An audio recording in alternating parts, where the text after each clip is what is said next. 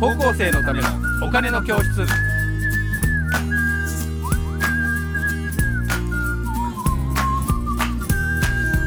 はい皆さんこんにちは。こんにちは。高校生のためのお金の教室です、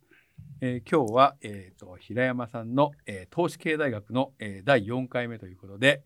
えー私 MC の山下です。そして、えーメインキャスターの。はい、福眼経済塾小笹俊一です。はい、えーじゃあ、えー平山さん今日もよろしくお願いします。お願いいたします。はい、じゃあ小田さん今日のテーマははい。何ですか、えー東京海上アセットマネジメントの平山健一さんにお伺いをする投資経済学。はい。今回のテーマは中央銀行の役割と中。央銀行の役割。はい。はい。さあ平山さん、この中央銀行というのはね、私あのー大学の頃は日銀がこんなに大事だと思わなかったんですけど、思わなかったね。やっぱり日に日にね、うん。なんかこうよく聞くようになった存在だと思いますが、うん。やっぱり歴史をずっと見てこられてる平山さんから見たらば、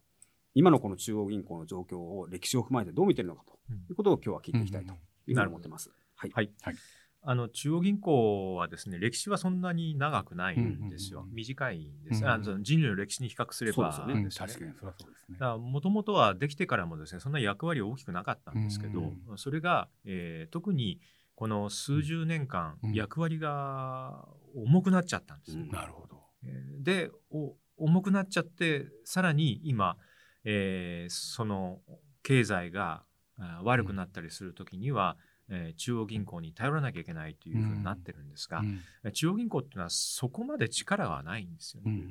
あのですからああまり頼りすぎちゃいけないんですが、えー我々がああまりにもお頼りすぎちゃってるっていうのが現実です。えー中央銀行の歴史が長くないっていうんですけれども、うんねその大体いつ頃できたのかっていうのを見ていきますと、はい。まあ、スウェーデンのリスクバンクはもう古いですね17世紀にできてますから、さは最年17世紀ですよね。そうです。うん。で、えー有名なのはイングランド銀行ですね。あ、えー1694年。もうできた時はあーいわゆる中央銀行ではなくて、はい。えー国債を取り扱う銀行お特権会社の一つでありました、うんえーそれからフランス等ありますけれども、うんうん。日本銀行ができたのは明治維新後の1882年ですね。えーですからあ日本の場合にはあたかだか140年ですかね、うんえーしか経ってないわけみです。明治維新の後生まれたところそうですね。んはい。それからあアメリカはですねもっと後で1913年。アメリカの方が後なんですね。あの実はそのずいぶん前に1回できてるんですけども、あはい。えー、とじ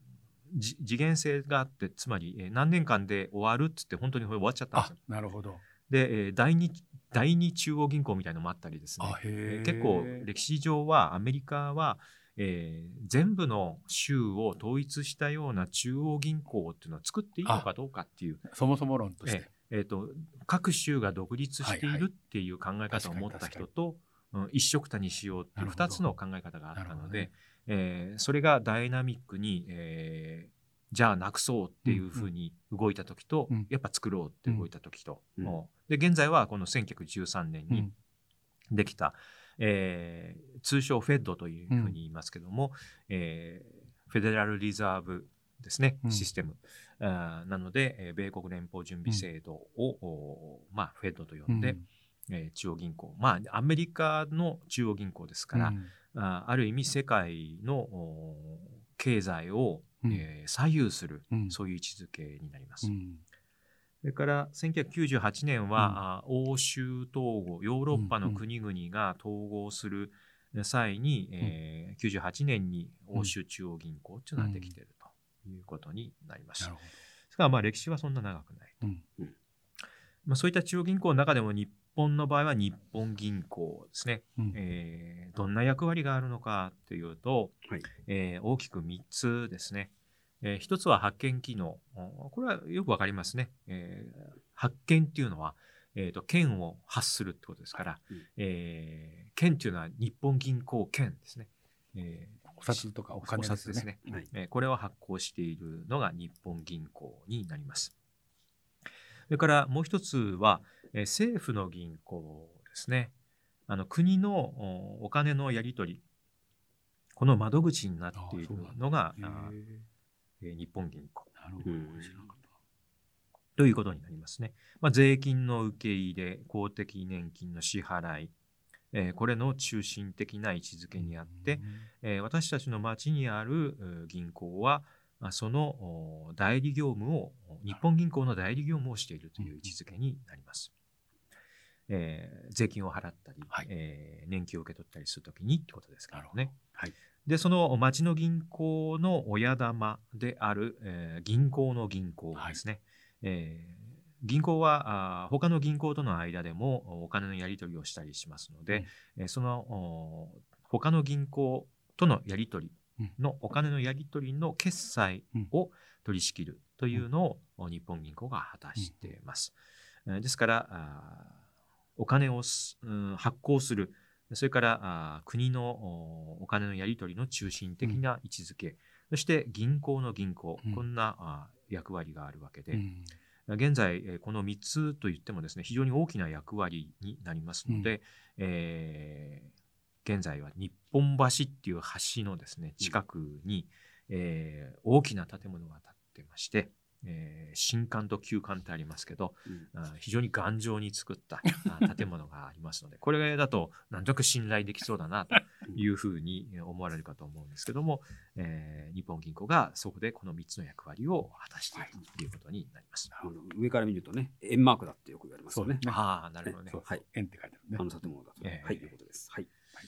でその中央銀行ですけど次のスライドですね。はい、はいはいえー、何をやってるかっていうとですね金融政策って金融のポリシー政策を決定しています。これは物価や危機ですね。これは金融の危機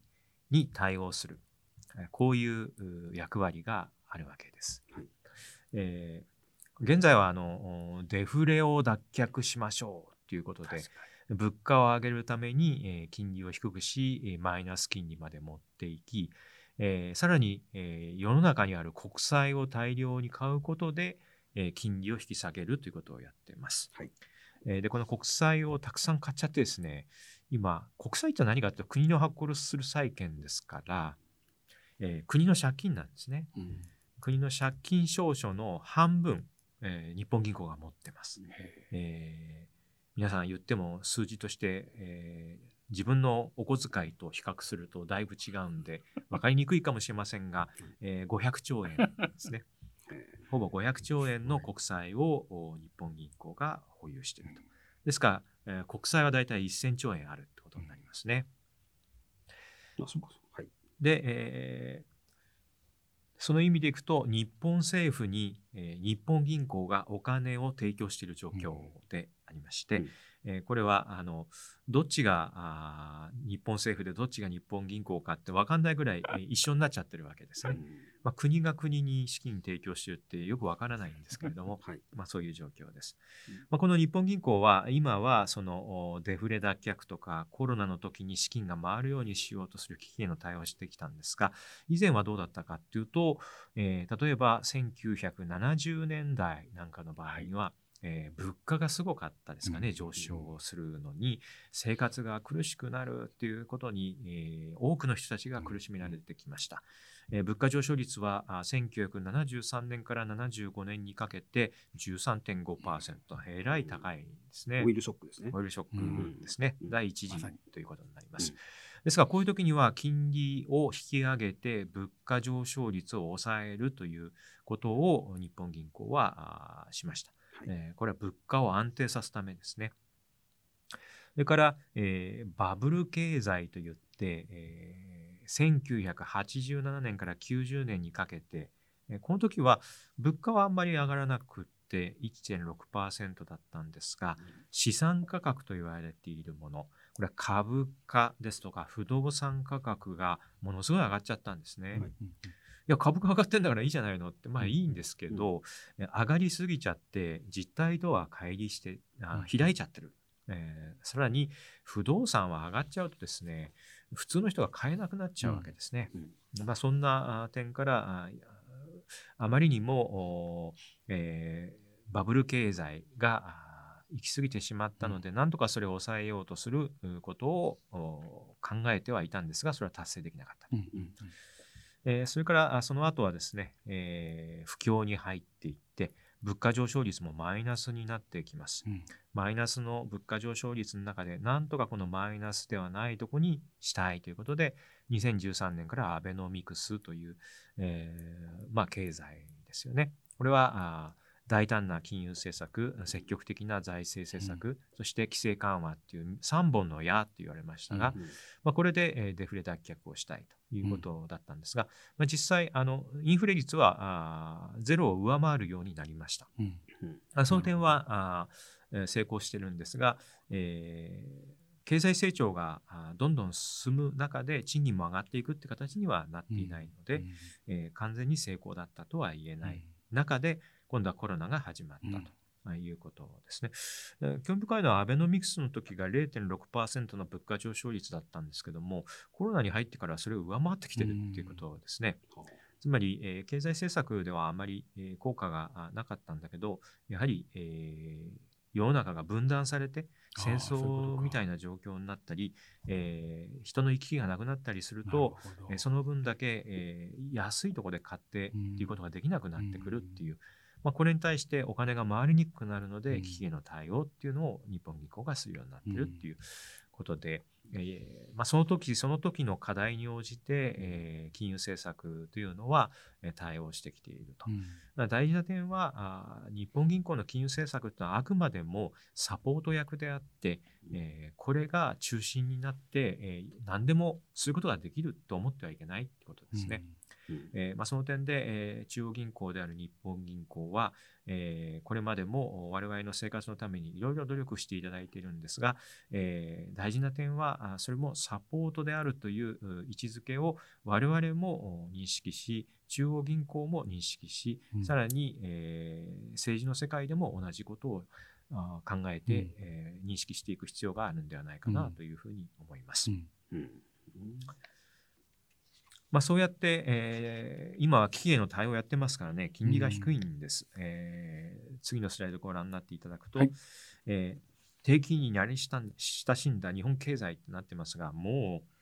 う、えー 低いとこですね。これ85年のバブルをやろうかっていう時は、90年にかけてバブル経済を抑え込むという点もあって、金利は上がってって8%ぐらいまで行きましたね。まあ、コールレートっていうのはあー銀行の間、銀行間でのお金のやり取りの金利を指します。大体あの、えーちょっとお金足んねえから、あー明日返すからお金貸しといてってうんうん電話かけて、えーそして、うんえーあなんですかね、お金を調達するから、まあうん一種のコールレート。ねあ 電話のコールなんですね。いやいや、まああの、本当かどうかわからないですけども、イメージね。うんはいイメージとしてはコールレートですね。だからあの1日とか2日とか1週間とかそういうお金の貸し借りの金利がこの太い線ですね。うんでもう一つは国際金利といって国の借金の金利でありまして、まあおおむね10年の国債の利回りを指してますが、同じように低下してきていると。まあ2013年からアベノミクスが始まりますから、あそれ以降はほぼもうゼロだし、国債の利回りはマイナスに入る時もあったと。で、今はあ国債の利回りは0.25%前後をお行ったり来たりしてますが、世界の金利が上がっていくので、えーなかなか、えーこれに追随したいんだけども、追随できていないというのが現状です。というのも、日本銀行がもし仮に金利を引き上げて、この、えーコールレートっていうのは引き上がっていくとですね、うんえー国債の利回りも上がっていってしまい、えー日本経済があんまり景気も良くないのに、えー悪影響を及ぼしてしまう。それを避けるために日本銀行は利上げしにくい。他の国はもうインフレがすごいんで、えーそれしなきゃいけないってことになってるんですが、日本はできていないっていうのが現状であります。あこのように、えー、と現状ではもう低成長を織り込み、人口減少、おそれから、えーまあ、ある意味、えートップランナーを言っている、世界の経済のトップランナーを言っている日本銀行、あ日本経済が、えー日本銀行も含めて、えーこのおゼロに近づいたところを続けていると。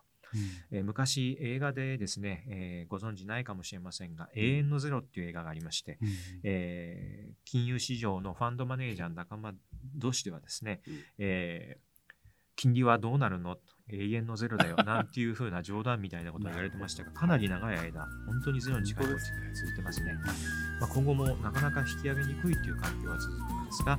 えー、さあさりながら、えーまあ、世界の金利が上がってますのでその点は今後課題になっていくかなと思います、えーはい、ありがとうございました。いや